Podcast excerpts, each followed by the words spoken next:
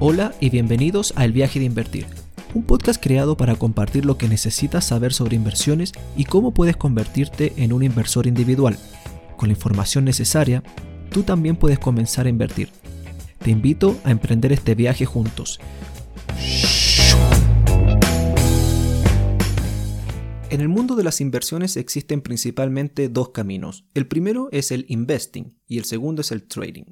¿Qué son estos dos caminos y cuál elegir?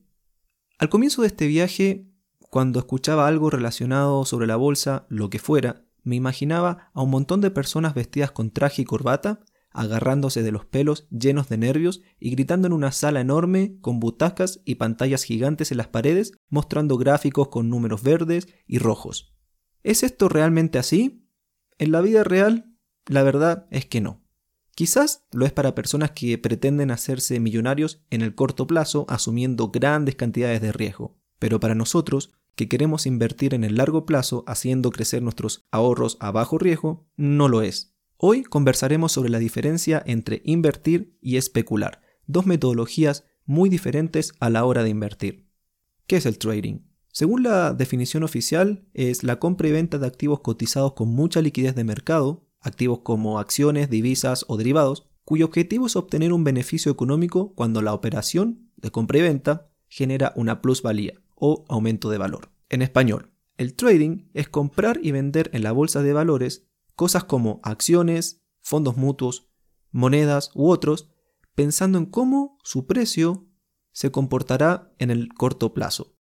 En otras palabras, es comprar una acción especulando, es decir, tratando de adivinar cuál será su precio durante el día siguiente o la semana siguiente para poder vender y tener ganancias. A esto se le conoce como trading.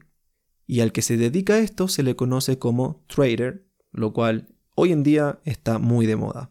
El problema que yo veo con esta metodología es que tiene mucho riesgo, porque se apuesta a lo que podría pasar pronto en una empresa.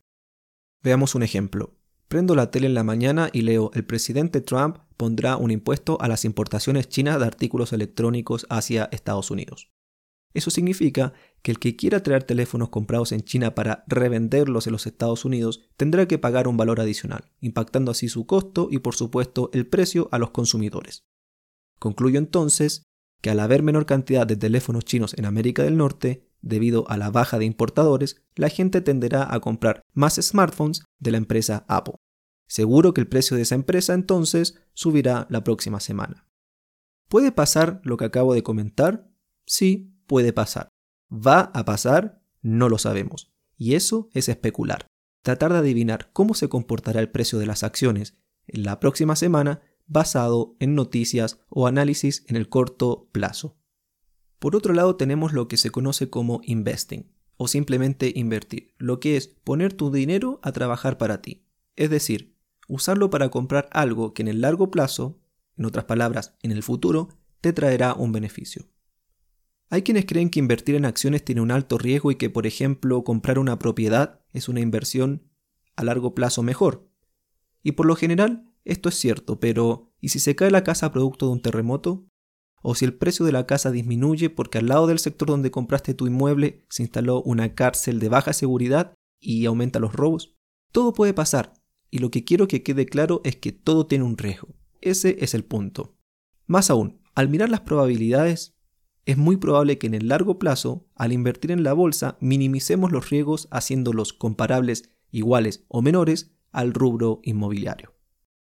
Veamos entonces tres razones por las cuales invertir en bolsa en el largo plazo. Razón número uno. A lo largo de los muchos años el valor de las cosas siempre subirá, al menos eso es lo que se ha visto en los últimos 200 años de historia. Tomando como por ejemplo el caso de la bolsa australiana, vemos que desde 1900 hasta 2010 el comportamiento de la bolsa ha visto innumerables bajas producto de distintas crisis y siempre el valor de las acciones se recuperó para continuar su ascenso a valores de rentabilidad superiores. Razón número 2. El valor de las acciones supera al de sus alternativas en cuanto a rentabilidad. Incluso si comparamos el precio de las acciones con el del oro, a lo largo de dos siglos de historia veremos importantes diferencias, haciéndose notable el aumento de rentabilidad mayor en el mundo de la bolsa comparado con el de los metales preciosos. Razón número 3. Poder de elección. Si nuestros ahorros se los damos al banco para que los inviertan, ellos lo harán de la manera en que les parezca mejor. Obviamente, con un beneficio menor para nosotros, producto de las comisiones. O podemos estudiar un poquito más y elegir por nosotros mismos si queremos poner nuestros fondos en el área inmobiliaria, tecnológica, de transporte u otros. Por último, les quiero contar que el investing o las inversiones a largo plazo se diferencia del trading o especulación porque se basa en análisis fundamentales. El análisis fundamental es una metodología donde se observa el reporte financiero de las distintas empresas sobre las cuales se quiere invertir, detectando así señales saludables de inversión, como podrían ser, por ejemplo, el aumento de ventas de una compañía a lo largo del tiempo, el aumento del porcentaje de la rentabilidad, es decir, tener más ganancias, o ventajas comparativas frente a sus competidores en la misma industria.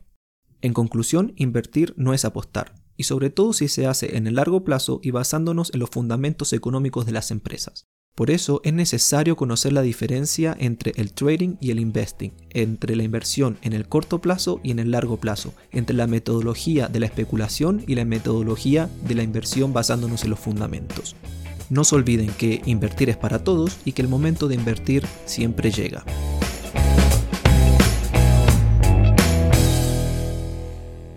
Gracias por haber escuchado El viaje de invertir, un podcast creado para entretención y aprendizaje. Recuerda suscribirte y no olvides que invertir es para todos.